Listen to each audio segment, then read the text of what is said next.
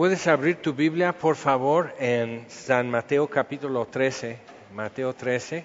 En esta parte son tres parábolas muy breves, es un par de renglones cada uno, lo que explica Jesús y, este, y tienen algo en común las tres parábolas.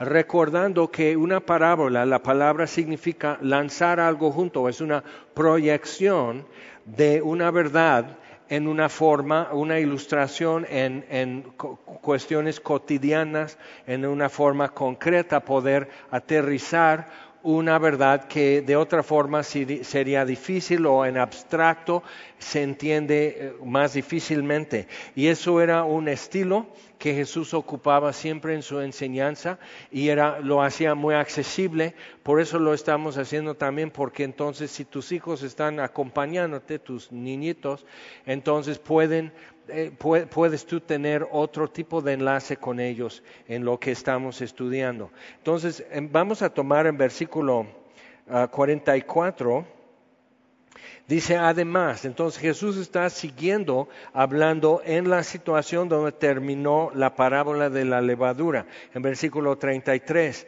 cuando llegan, despiden a la gente, entonces le, piden la explicación de la parábola de la cizaña, pero realmente el, discurso que dio a la gente siguió de versículo 33 directo a 44. Entonces dice, además, agregando otras proyecciones, otras ilustraciones a lo que él está diciendo el reino del cielo. Ahora, si nos detenemos ahí tantito, nos ayudará este, cuando, por ejemplo, dice a Nicodemo en Juan 3 que es necesario nacer de nuevo para ver el reino del cielo, el reino de Dios. Entonces, era un concepto, una frase que ocupaban mucho, pero la mayor parte de la gente, su expectativa era el reino de Dios viene como un acontecimiento militar principalmente que es una conquista, una reconquista, viene el hijo de David como rey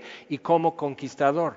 Entonces, por eso en la entrada triunfal, lo de entrar en un burrito era parte de una conquista pero ya estableciendo paz. Entonces, como que Jesús va directo a eso, que es un tipo de jaripeo que harían los reyes o los que autoridad para mostrar su dominio sobre la naturaleza, por decir, porque era un burrito que nadie le había montado. Y este, todavía hacen concursos, vi un video de uno en Texas, este, niños urbanos que entonces les llevan a un campamento y parte de lo que hicieron era, este, tenían burritos semi silvestres, salvajes, acorralados, sueltan eso y tú tenías que correr y montar el burro, que no se va a dejar. Entonces le traen el burrito a Jesús y obvio está tratando de quitar este de que tiene encima. A lo mejor conoces a alguien así, igual que queriendo quitar a Jesús de encima y no se quita.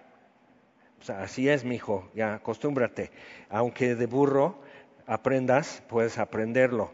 Entonces, eso es lo que Jesús hace, pero brincó la parte de entrar triunfal. Entonces lo llamamos la entrada triunfal porque es todo lo que hubo. Pero realmente normal sería toma de posesión, en que los derrotados le entregan la posesión de la ciudad conquistada. Pues no le entregaron ni le iban a entregar a Jerusalén, ni los sacerdotes, ni los del concilio, ni los mismos romanos. Nadie le iba a entregar la ciudad. Cuando vuelve otra vez, vuelve a tomar la ciudad y no va a pedir permiso, simplemente la va a tomar. Entonces puedes leer de eso en Daniel y en Apocalipsis y otros lugares. Ahora entonces, él hablando así que el reino de Dios o el reino de los cielos es así eso empieza a confrontar conceptos que ellos habían desarrollado por tradición, pero ya como saliendo del perfil bíblico, escrito está. Pero hay una diferencia. En Judea está enseñando esto del reino de Dios es semejante a esto. En Galilea, por ejemplo, su mayor enseñanza es el sermón del monte. Bienaventurados estos, bienaventurados otros, bien así. Entonces, pero los galileos eran diferentes a los de Judea. Entonces Judea estaba la gente como más en sus tradiciones y como que más establecida. Galilea fue un territorio que los romanos abrieron, que estaba despoblado, tenía siglos realmente despoblado, era como paso de, guerra por, o sea, el valle de Megiddo y hacia el norte es Galilea. Entonces, como había sido zona de guerras durante generaciones, había quedado despoblado. Y Roma abre Galilea necesitando que eso sea habitado y que con gente que nos quiera, porque si no vienen de Persia, que Persia seguía siendo enemigo de Roma, porque Roma le quitó territorio, lo que es Galilea, Judea y todo eso, Egipto, todo eso estaba bajo control de Persia. Entonces quitan todo eso y necesitan gente que quiera ser leal a Roma. Entonces cuando te acuerdas del Gadareno, y entonces él era de Decápolis, que eran diez ciudades establecidas por Roma de gentiles, porque se dieron cuenta, bueno, abrimos Galilea, pero no, estos galileos no nos quieren porque el abuelo de Gamaliel, que fue el rabino maestro del apóstol Pablo, Gilel entonces animó a la gente cuando, o sea, dos generaciones antes de Jesús, animó a la gente a ir a poblar y a hacer comunidades en Galilea. ¿Por qué? Porque la luz del Mesías va a resplandecer primeramente en Galilea de los gentiles, en tierra de Zabulón y Neftalí. Entonces, pero como estaba despoblado, dice, nosotros andamos atrasados. Él podía ver en, el libro de Daniel que esto ya va caminando, ya cayó Babilonia, ya cayó Persia, ya cayó Grecia, ahora está el cuarto imperio en lugar y nos está diciendo, vayan a vivir en Galilea, pues tenemos que apurarnos, porque entonces el Mesías está a la puerta. ¿Cómo es que cuando llega Jesús entonces como que no se dan cuenta? Y ahí está la confrontación. Para los ya muy acomodados en Jerusalén, la, clase sacerdotal, levitas y sacerdotes, los fariseos y todo, ellos tenían generaciones habitando, controlando, y ellos sabían cómo se parte el pastel. Entonces llega Jesús y Él les confronta con estas enseñanzas que toda la población, podía entender perfectamente porque usaba ilustraciones totalmente cotidianas, concretas y del pueblo. Entonces el reino de Dios es semejante a esto y todos dicen, ajá, ¿y qué más? Entonces les da otra enseñanza y otra enseñanza y estaban captando bien. Entonces los escribas se sentían como como hechos a un lado, los fariseos que ya nos brincó totalmente, los sacerdotes, que Jesús está como, como haciendo incursión en el territorio que los sacerdotes controlaban, el acceso a las cosas santas. Entonces, eso está sucediendo en Judea, pero en Galilea no. En Galilea hace, eh, o sea, multiplica el pan y la gente dice, este está bueno para ser nuestro rey. No necesita conquistar a Roma ni nada, porque los romanos casi no vienen a Galilea. Lo que queremos es llenar el estómago. Entonces el típico Galileo era de otro modo. ¿Te acuerdas cuando le acusan a Pedro, cuando negó a Jesús? Dice, si eres de los suyos porque como hablas, lo detectamos, hablas como Galileo. Entonces los pipiris nice vivían en Judea. Y por su forma de hablar, no, tú vienes de provincia y se me hace que de la sierra de Galilea. Entonces e, era esa diferencia y en medio están los samaritanos. Entonces contienda, conflictos, prejuicios, orgullo y demás había. Entonces Jesús viene diciendo, el reino de Dios es como esto. Porque tenían la idea los de Jerusalén, no, el reino de Dios ya está. Y simplemente necesitamos el ejecutivo, el rey. Pero el reino ya está. Aquí está el templo, aquí está el altar, aquí estamos nosotros. ¿Y qué pasó en la entrada triunfal? Que fue al día que el profeta Daniel dijo y no lo estaban esperando. Entonces eso sucede cuando desatendemos lo que está escrito. Hoy, por ejemplo, podemos decir que igual sigue el pueblo de Dios dividido aproximadamente entre dos campos. Uno son los que podemos decir hoy son los reformados, todos protestantes, ¿ok? Pero estos son los reformados, que dicen, no, no, no, nosotros, la iglesia va a poner el reino de Dios. Y cuando ya está, viene el rey. ¿ok? Entonces no afirman, por ejemplo, el reino milenial, el rapto y todo eso. O sea, no, no, no, no, no, no.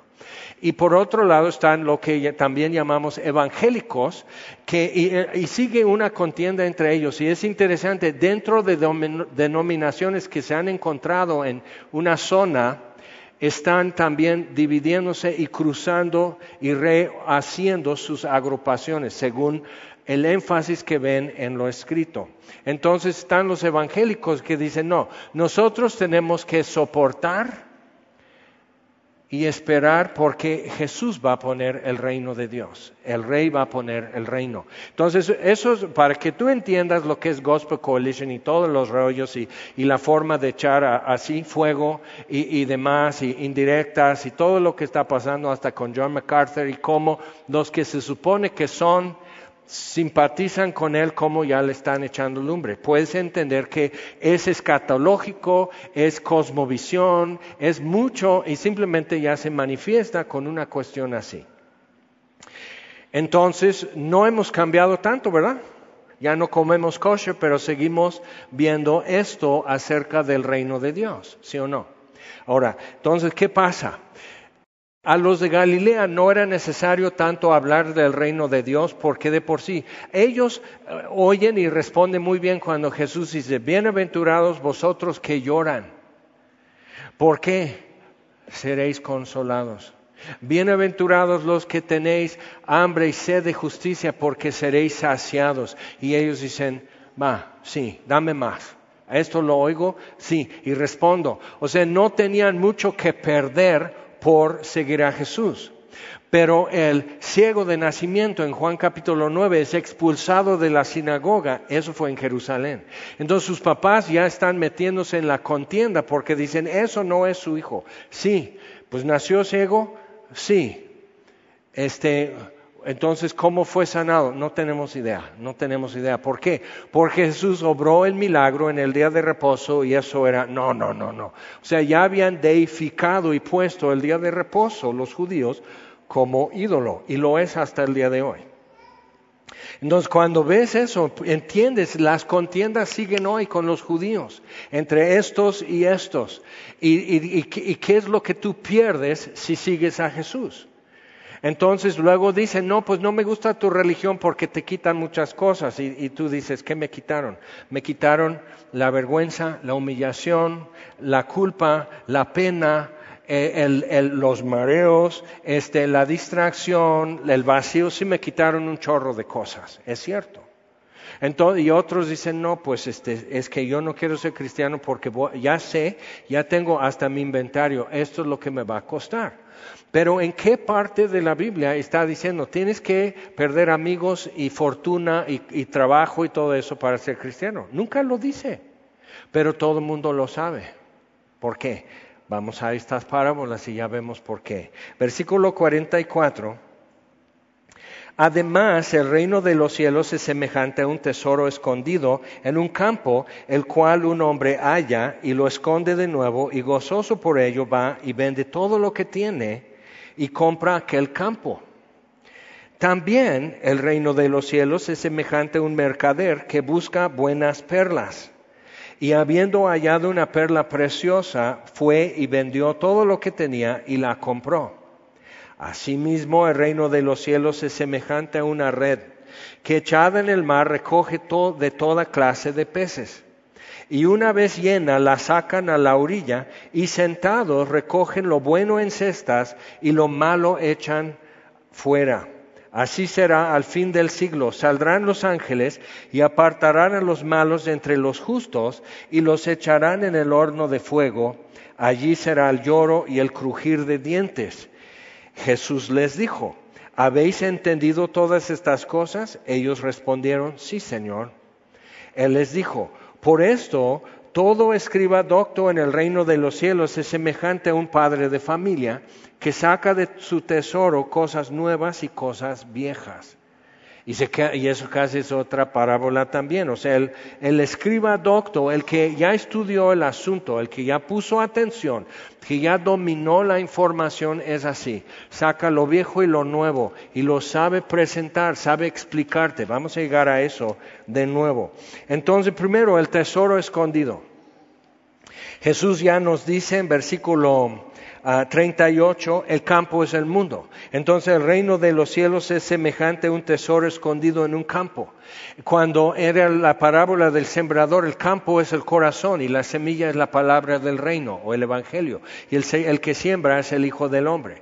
Pero aquí estamos hablando de alguien que va y compra un terreno para tener derecho legal a lo que contiene el terreno. Entonces, si yo compro una casa, eso nos pasó. O sea, si tú compras una casa, ya entregaron posesión. Legalmente todo lo que está en la casa, cuando yo llego ya con las llaves a abrir, esta ya es mía. Pero no queríamos el gato y unos sillones que dejó la señora. Es que no le alcanzó la mudanza para un, viaje más. Entonces digo, no, pues yo no quiero la gata ni esos sillones, ¿por qué los dejó? Entonces, pero legalmente tendría yo derecho a lo que estaba. Inclusive cuando se vendió y se llevó cosas de la casa que realmente pertenecían a la casa en el inventario. Eso sucede todo el tiempo, pero tú decides si vas a echar pleito o no. Ahora, entonces, ¿quién compró el campo? Pero dice, lo vuelve a esconder, lo esconde de nuevo. ¿Te acuerdas la parábola de la levadura, que es semejante a una mujer que esconde levadura en tres medidas de harina? Entonces, ¿cómo escondes la levadura en la, en la harina? Lo mezclas y haces la masa y haces la masa y haces la masa y lo dejas. La levadura ya no la vas a sacar de esa masa, vas a tener el efecto que levadura tiene en la masa. Ok, entonces está eso y esconde de nuevo el tesoro y gozoso por ello va y vende todo lo que tiene y compra aquel campo. Acuérdate Hebreos 12.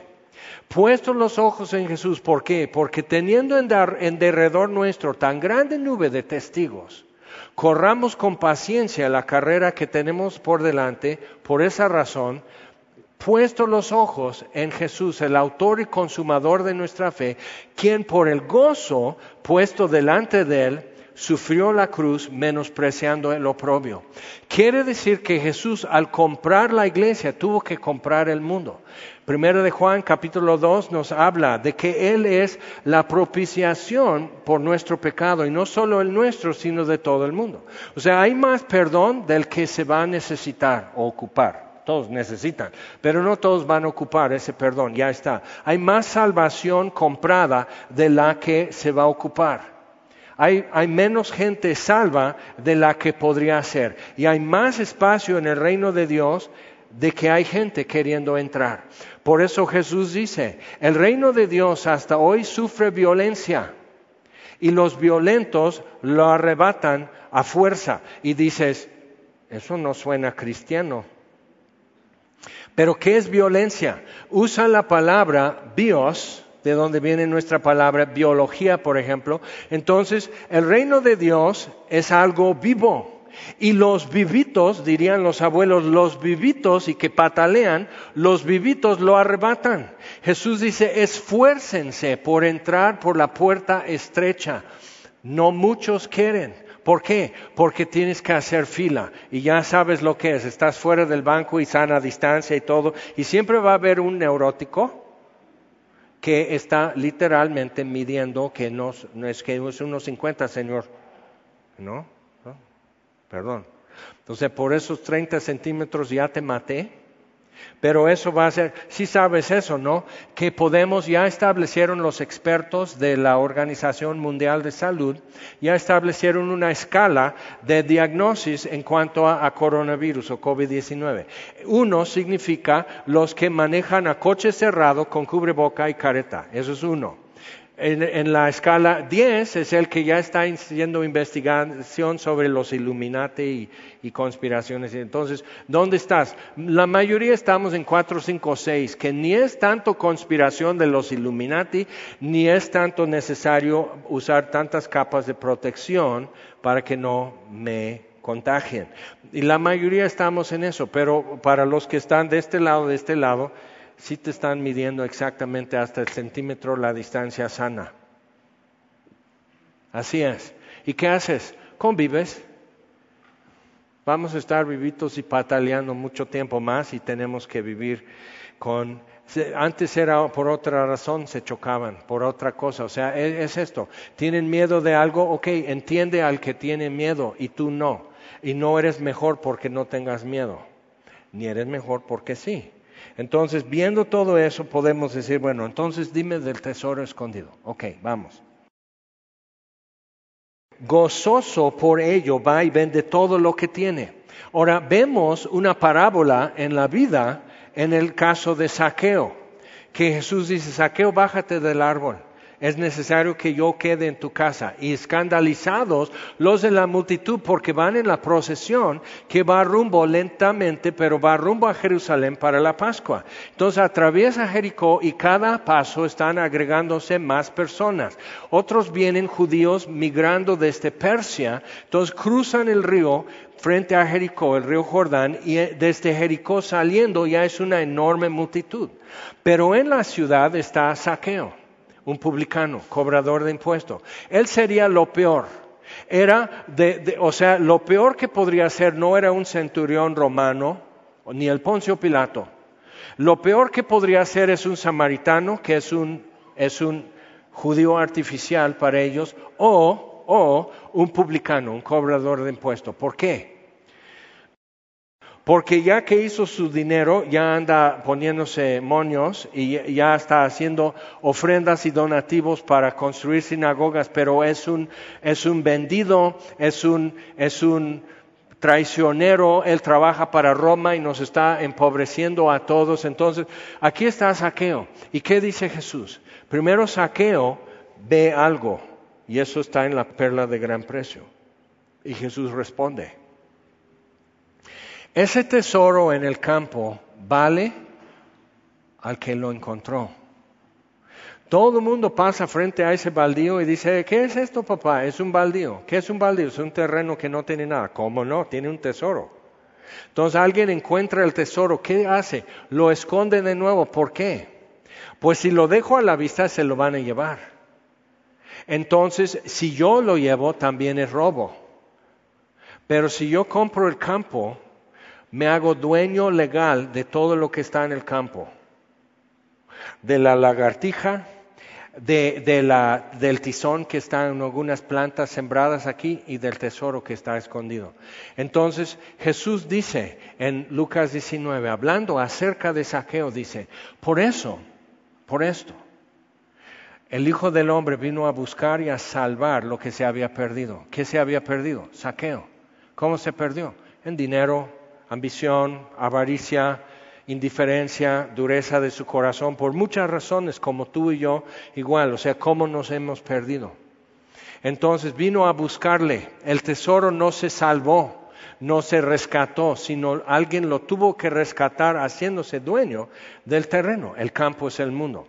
Ahora, entonces, gozoso, Jesús por el gozo puesto delante de él, sufrió la cruz menospreciando el oprobio, lo que le costó. Jesús considera que la iglesia le salió barata. Y cada vez que celebramos juntos la cena del Señor estamos recordando que no le fue barato. Pero Jesús considera que la cruz fue barata para poder redimirse un pueblo suyo, celoso de buenas obras, como dice en Tito. Entonces piensa eso, o sea, ¿cómo, te ves tú? Dices, yo no merezco el precio que pagó por rescatarme, entonces tengo que, yo tengo que como que, voy a tener que meterle gas para como justificar el que me haya redimido a tan alto precio. Y en eso Jesús justifica lo que sería para algunos derroche. Entonces algunos no podían entrar a la casa de saqueo para conservarse limpios, no entraron a comer. Y los discípulos probablemente no querían muy bien porque dicen igual, o sea, es un pecador y si yo como en la mesa con él, como que me, me, me embarra de su inmundicia ceremonial, ya voy a tener que ayunar y todo eso solo porque comí de su consomé, ya estoy mal. Y Jesús dice esto, por esto el Hijo del Hombre vino a salvar, buscar y salvar lo que se había perdido. ¿Por qué? Porque es hijo de Abraham. O sea, no dejó de ser hijo de Abraham porque se hizo publicano cobrador de impuestos. Ahora, Pero ¿qué es lo que Saqueo dijo? Vamos a leer la perla de gran precio. Dice, también el reino de los cielos es semejante a un mercader que busca buenas perlas. Y habiendo hallado una perla preciosa, fue y vendió todo lo que tenía y la compró. Pero una perla, tienes que recordar eso, una perla es como un cálculo renal en un ostión. Y esa perla, aunque sea del tamaño de un huevo de gallina, esa perla no vale nada dentro del ostión en el fondo del mar, no vale nada. Es cuando ya la sacan a luz que empiezan a apreciar. Y aún así esa perla no, no luce como va a lucir cuando ya pasa por mano de, de un joyero. Pero entonces lo que viene siendo simplemente un cálculo renal, y si has sufrido de, cálculos en los riñones o vesícula o algo así, entonces dices, no, no, no, pues sí está re duro eso. Entonces ahí está el ostión. El ostión no está así. Soy un ostión tan feliz porque tengo un cálculo de este tamaño. O sea, el ostión está sufriendo y para sufrir menos va cubriendo de nácar un grano de arena. Pero eso no vale nada, es algo, o sea, solo uno raro, cuando te operan y sacan ese cálculo renal que es de tamaño de un tejocote o algo así, y, tú, con razón me dolía. Pero poco lo guardas en un frasco y se lo enseñas a toda la visita. Ay, te enseño mi cálculo. Y tú estás, ay, no, pues vamos a comer primero, ¿no? O sea, y se ve feo. Es un cálculo. Y lo llamamos piedra porque así se siente, pero realmente es una bola de, ay no, pues qué. Y muchos así ven a Cristo. Ay no, ay qué flojera. En tu religión te quitan muchas cosas. Entonces ahí empiezan con las cosas. Ay no, y parecen ostiones. No, en su cara, o sea, tienes cara de ostión, no, pero en su modo de ver lo que está contigo, está, lo tienes aquí. Y por fin entonces viene una señorita japonesa y aguanta el aire y va hasta el fondo y va nadando, entonces saca y así saca, abre el ostión y lo viene trayendo a la superficie, ¡pa! y toma aire van quedando sordas por meterse tan profundo en el mar y así, y sin buceo, simplemente así. Pero mira, mira la perla y ganan una comisión. Pero si tú abres el ostión y es una perlototota, y fíjate, y nadie está diciendo, ay señora ostión, ¿cómo aguantó usted todo esto? Dicen, órale, el ostión va al, al, fondo otra vez para un tiburón, un pulpo o algo así. No, no, no, no. Esto es lo que vine a buscar. Entonces dice, igual, que habiendo hallado una perla preciosa, fue y vendió todo lo que tenía y la compró. Es como el hombre que, que dice, mija, fíjate, encontré en Mercado Libre un Ferrari del, del mejor modelo clásico. O sea, es, es, es una joya. Y ya lo compré. Ay, qué bien. Sí, por eso ve haciendo tu maleta porque ya vendí todo. Puedes llevar la ropa y nos vamos en el Ferrari, yo feliz como de película y tú con tu maleta, no una maleta grande porque el Ferrari no tiene mucha cajuela, pero, pero ya, ya soy feliz, ya soy completo, tengo mi Ferrari del modelo clásico, eso es lo que quiero, pero es que costó todo, sí, pero eso es lo que vale, me salió barato el Ferrari vendiendo todo lo que tengo. Ahora, diríamos, este hombre está enfermo, pero ahora entiendes por qué te ven raro cuando dices, Nadie pudo amarme como Cristo. Es incomparable su amistad. O sea, es, y, otros dirían, ya va otra vez con sus himnos. Entonces los niños tienen un corito, ya no era de niños, pero ya es de niños porque ni a nadie se lo sabe más que los que enseñan así en grupos de niños, que dice, cada día con Cristo me llena de perfecta paz y otros dicen, pues yo no necesito cambiar mi vida, ya estoy bien. Bueno, eso fue hace cuatro meses, antes de la pandemia. Pero entonces cada día con Cristo, ¿cómo va? Me llena de perfecta paz. ¿Qué luego sigue? Cada día con Cristo, ¿qué? Lo amo más y más. Y algunos dicen, ay no, así vamos a cantar en el cielo. Ay, qué flojera con los cristianos. Coldplay sí, pero no, esos coritos no. Entonces ya tocan alabanza tipo Coldplay, que son piraterías de Coldplay, ya con letra cristiana y todo. Ya tocan eso y dice, y la gente está, ay no, qué flojera. Entonces sigue con eso. Entonces así para que se eduquen, cada día con Cristo me llena de perfecta paz. Cada día con Cristo ya hace rima. Era mejor música. Lo amo más y más. ¿Qué dice? Él me, Él me guarda y salva y sé que pronto volverá. Ahí está, es todo lo que es ser cristiano. Me salva, me guarda y sé que pronto volverá y vivir con Cristo. Más, ¿qué? Más dulce cada día será. ¿Y eso lo puedes decir más claro? Bueno, Jesús dice así. El reino de los cielos es semejante a un mercader que busca buenas perlas, pero ¿cómo sabe que son buenas? Tiene que saber cómo se hacen, qué es la compostura de minerales y todo eso que el ostión va produciendo. Es más fácil ir a Walmart o Sanborns o algo y comprar tu collar de perlas de pasta. Lucen bien bonito, pero el que es conocedor sabe que no tiene nada dentro. Si le pones con una lámpara suficientemente fuerte, es parejo, es traslúcida la perla de pasta, pero es todo parejo. Una auténtica perla tiene un grano de arena adentro, tiene una imperfección para ser la perfecta perla. Entonces dice Isaías 53, lo vimos, mas sin hermosura para desearlo como que escondimos de él el rostro, lo despreciamos, varón de dolores. Y fuimos nosotros que no lo supimos apreciar. Pero el mercader que busca perlas ya estudió el asunto, ya dominó la información. Entonces él sabe lo que está buscando, sabría lo que tú y yo ni siquiera imaginamos. Esta señorita japonesa que se echa al fondo del mar y va buscando, con el tiempo ellas van sabiendo hasta, este, este, ostión tiene una perla grande. ¿Por qué? Porque tiene una mueca. Ay, pero el ostión, ¿cómo se ve con una mueca? Pues hace así. Pero ya saqué 100 perlas buenas y se ve así el ostión, así hace. Como que está, ah, no soporto, y está sobándose y todo así el ostión. Entonces aprendes el asunto, eso es tu oficio. Pero si mi oficio es encontrar el camino, la verdad y la vida, lo voy a estudiar, voy a prestar atención, voy a, dominar la información. ¿Por qué? Porque estoy buscando algo que al encontrarlo vale más de todo lo que tengo y todo lo que puedo tener. O sea, imagínate, Slim o Trump y otros multimillonarios, o sea, así, qué mugre de dinero, ok, que ellos dijeran, ¿saben qué?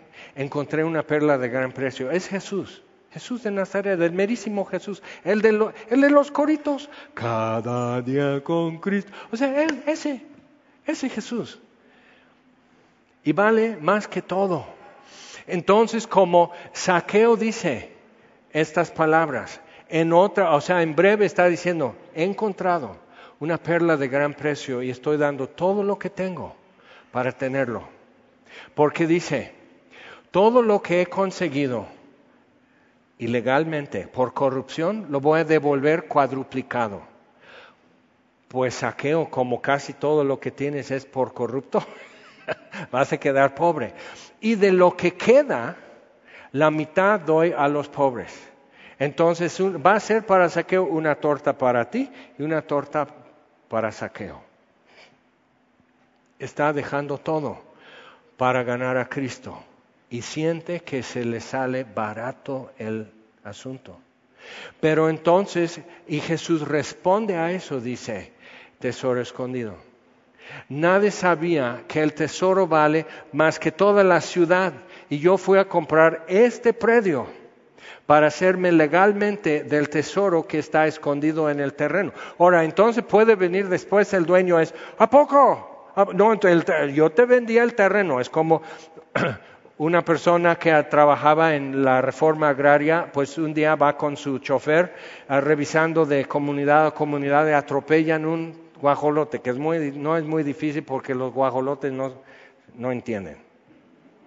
Entonces atropellan el guajolote, pues salen, salen con machetes del pueblo, ¿no? Porque eso es así, aunque trae así de gobierno el jeep y todo eso, no, no, así.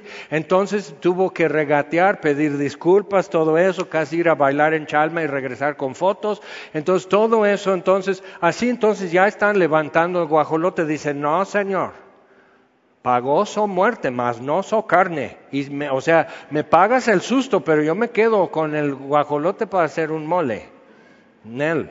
Entonces el dueño del terreno podría venir a reclamar, pero ya tengo esto, ya tengo título del terreno y dice aquí este renglón, esta cláusula, con todo lo que tiene. Entonces el tesoro es mío. Jesús y Jesús considerando que le sale barato comprar y redimir a saqueo y eso empieza a ser una confrontación. Acuérdate, mucha de la gente que está oyendo eso van muy así a Jerusalén, van en su tradición, con su expectativa, pero Jesús va a hacer la entrada triunfal esta vez. Bartimeo también deja todo lo que tiene, que era su capa. Cuando él está, cuando él se entera y dice, Jesús, hijo de David, ten misericordia de mí, lo callan. Y Jesús dice, no, pues tráiganlo Ay, perdón, perdón. Este, ven manito, ven manito, Jesús de Nazaret. Entonces, ¿qué? Quiero ver. Y lo primero que ve, ¿qué es? Ve a Jesús y deja todo lo que tiene y lo sigue a Jerusalén.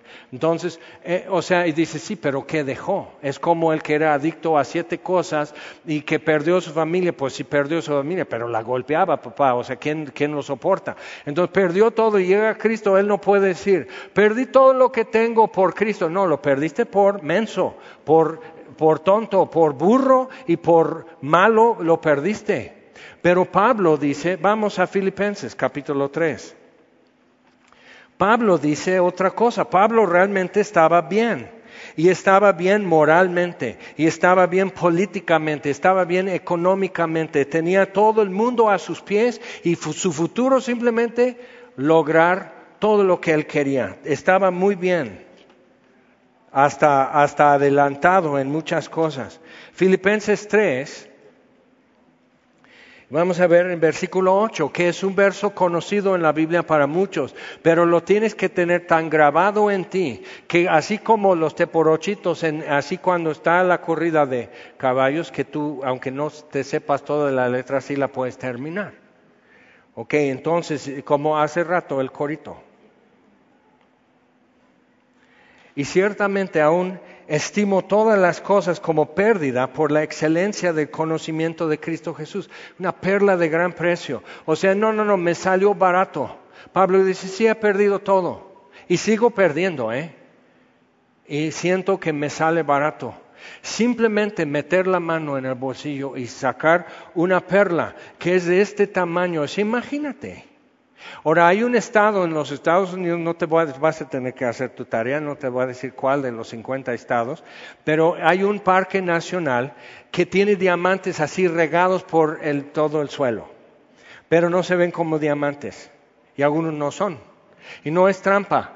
Por alguna cuestión, a lo mejor los ovnis dejaron ahí, estrelló una nave o algo, o, un meteoro o algo, pero hay muchos diamantes, pero se ven como piedra cualquiera. Tú tendrías que estudiar cómo se ve un diamante en bruto. Y está bien lo de Aladín. Sí, Aladín era un diamante en bruto.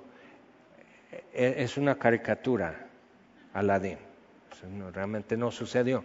Y bruto sí, pero diamante, a ver, entonces, o sea, y un niño como de nueve años encontró una piedrototota que si ya le, le, cortan, le tallan y todo, le van a sacar un manojo de diamantes. Es una fortuna. Y la regla es que si tú encuentras, lo que tú encuentres ahí es tuyo. Y dices, ok, entonces dice, a ver vieja, vamos a sacar el pasaporte. Mientras voy a sacar del tema, voy a aprender bien qué, cómo distinguir entre una piedra cualquiera y un diamante. Y vamos a ver, ¿no?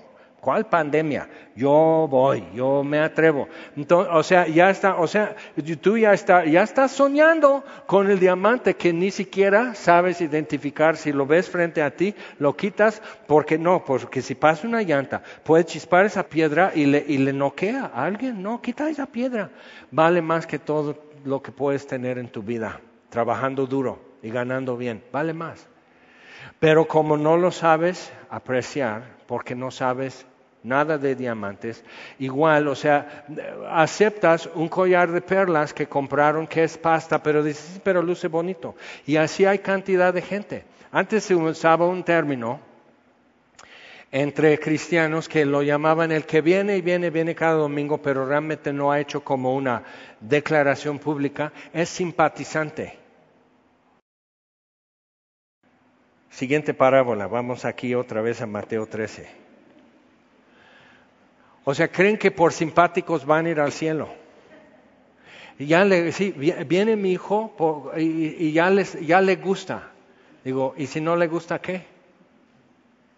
O sea, Jesús tiene que decir, ay, perdón, hablé demasiado del infierno y del reino de Dios y de arrepentimiento, no hubiera dicho tan claro porque ahora a este muchacho no le pareció, ay, pues cómprate un planeta. Yo que Jesús diría eso, pues cómprate un planeta a tu gusto y donde así y tú decides qué son los términos del cielo.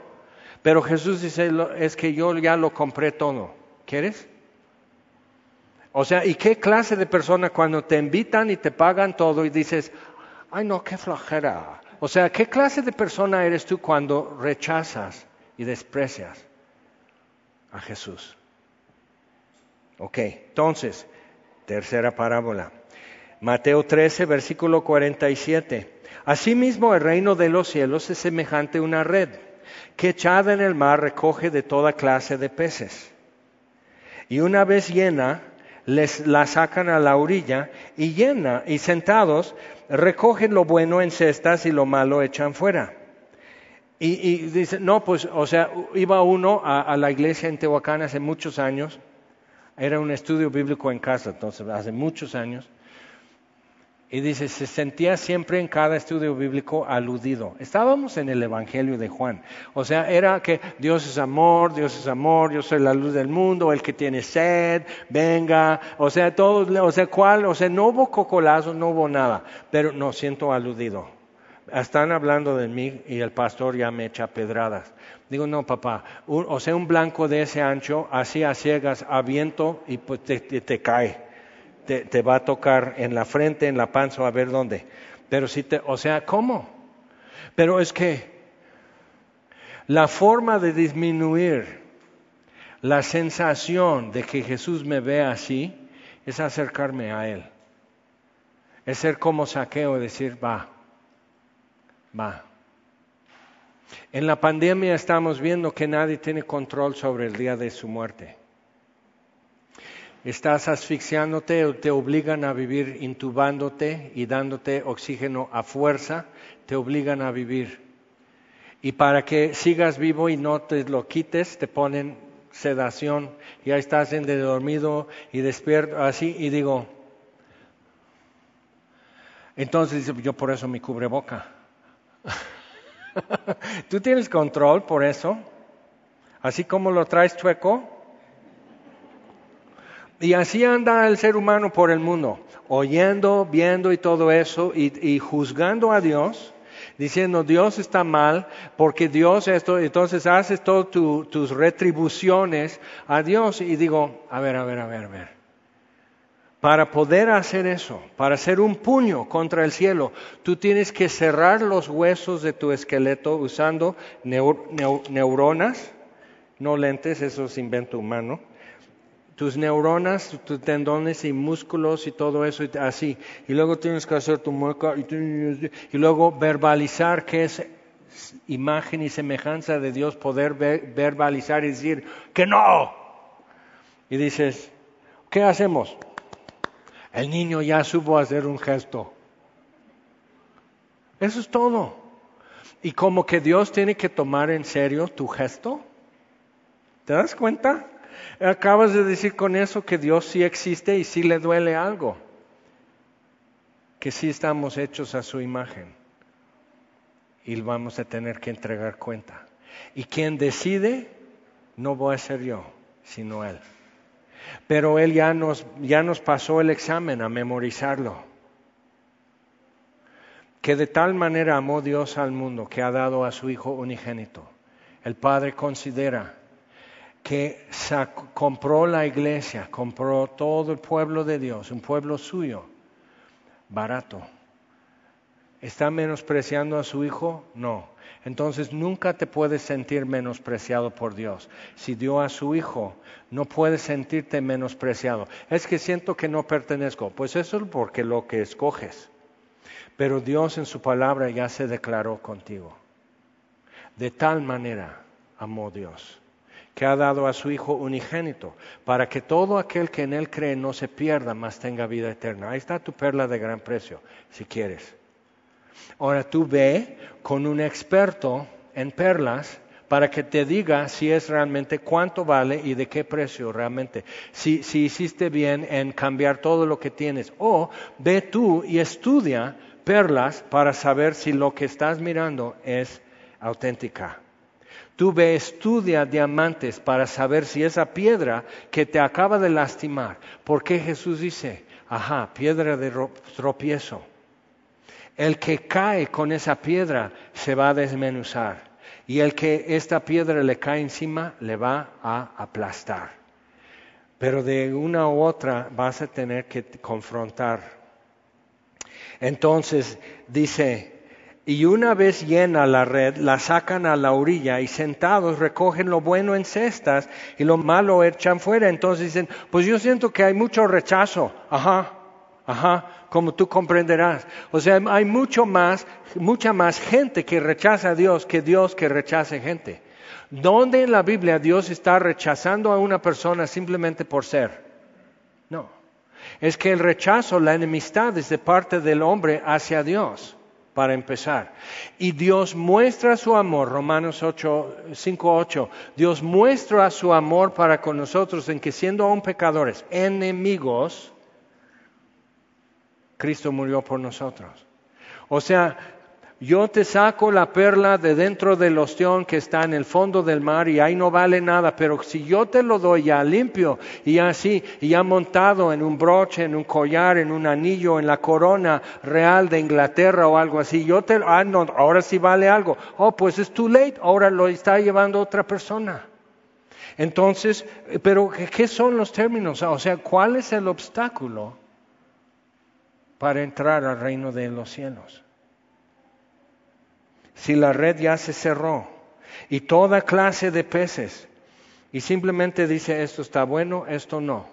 Ahora, eso quiere decir que cuando Pedro en la restauración de Pedro en Juan 21, cuando él, él está allá en la playa escurriendo de agua porque no tiene su ropa puesta y toda la noche han estado remando y así sobre el agua y no han pescado nada. Y Jesús dice echen la red de este lado, lo hacen y ya se está reventando. Y ni pueden subir la red a la barca, entonces lo tienen que venir así, jalando por el agua, es muy difícil, están remando todos. Y Pedro, siendo muy Pedrito, se pone su ropa y se echa la agua. Muy bien, Pedro. O sea, eso me tiene que animar, porque lo amaba Jesús y era de veras un idiota. Entonces, ya está, y ya está sobre la playa escurriendo, no dice nada, nomás está mirando a Jesús. Y Jesús está así. Hola Pedro, buenos días. Y por fin Pedro se voltea a ver qué está mirando Jesús. Ahí vienen sus amigos que él arrastró, que les hizo apostatarse de seguir a Jesús para ir a ser pescadores nuevamente. Y ahí vienen ellos remando y así, y, venas así paradas en su frente y jalando la red y todo eso. Entonces eh, ya están llegando a la playa y son 153 peces. Eso quiere decir que los contaron que no los voltearon simplemente a los cestos. ¿Por qué? Porque un pez muerto entre todo eso va a contaminar el cesto entero. Entonces los van quitando. Y lo que no, y lo que sí, lo que no, lo que sí. Y supieron 153 buenos. Ya tienen todos para vivir. Y Jesús le dice a Pedro, sígueme. Y Pedro, dejando todo, lo siguió otra vez. ¿Por qué? Se le había olvidado algo que hubo un día en que él encontró a Jesús de Nazaret y le dice, dice, muchos este, ya se fueron. Y Jesús dice, ustedes también se quieren ir, ya no me quieren seguir. Y Pedro dice, ¿a dónde iremos? ¿A quién? Tú tienes las palabras de vida eterna. O sea, ¿Cómo, o sea, ¿cómo cambio esto por otra cosa? Pues hubo un día de debilidad en que sí. Ahora puedes estar así, es que ya como que ya arrastré muchas cosas, ya me manché en muchas cosas. Y puedes estar pensando, no, es que he sido de veras, yo he sido el burro, es cierto, ni Pedro, sino yo soy el burrito ese. Ajá. Pero ¿qué tienes enfrente? Si Jesús dice, ven, ¿qué es lo que ves? Porque saqueo pudo haber dicho, pues ya es tarde. O lo, que yo voy a hacer es que voy a hacer una fundación con ese dinero robado, voy a hacer una fundación y esa fundación va a dar becas a muchachos que quieren estudiar para ser rabinos. Y así ya me quedo bien con Dios. Pero no, yo no quiero tus becas, saqueo. El Hijo del Hombre vino a buscar y salvar lo que se había perdido. Un hombre encontró en un campo un tesoro y gozoso va, lo esconde. Dice, nadie sabe cuánto vale, solo yo. Entonces Jesús se apuró de Génesis 3 hasta Mateo 27. Se apuró para ser crucificado y dice, no, pero son siglos y milenios, Jesús, me apuré. Porque primero tuve, que hacer esto y cotizar y tenían que hacer colindancias, escriturar el campo y regularizar el campo y tenían que hacer todo. Y ya sabes el trámite y notaría pública y todo eso, todo el trámite para que esto fuera mío. Y ahora sí, ya con la escritura en mi mano, que yo tengo derecho, es mi nombre, mi identificación, llego con mi pala a sacar ese tesoro. Y creemos que Jesús viene pronto y sé que pronto volverá. Y vivir con Cristo más dulce cada día será. Esa es mi perla de gran precio. Y resulta, y me, incomoda, yo soy su tesoro escondido, lleno de tierra, un poco oxidado, eso porque pues no era oro, aparte pues ya se oxidó. Sí, pero aquí estoy. Eso es lo que quiere comprar no tenía otras cosas que hacer, no tenía otras cosas que ganar o lograr y simplemente comprar el mundo, pagar toda la humanidad para que el que quiera, dice Apocalipsis 22, y el que quiera, venga, el que tenga sed, venga. Eso es todo. Pero al hacerlo, cuando Jesús dice arrepiéntete, lo que Él está diciendo es, ven, y despreciamos el ven, porque me ofende el arrepiéntete. Pero si sé traducir su lenguaje, entiendo que eso me estaba diciendo, ven.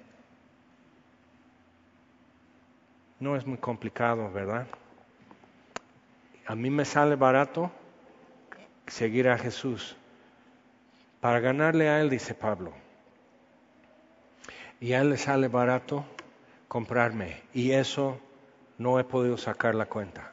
¿Cómo considera que la iglesia, el número de todos los redimidos en todo tiempo y lugar, cómo dice Jesús que esto valió la pena y le salió barato? Y eso es ser cristiano, realmente es caminar en eso, decir, ok. Pablo dice, para poder entender eso, conocerle a Él y el poder de su resurrección y la comunión y compañerismo de su padecimiento y ser hallado en él. Que al final, al final, al final estoy en la foto. Eso es todo, eso es lo que quiero. ¿Vamos? Vamos a ponernos en pie.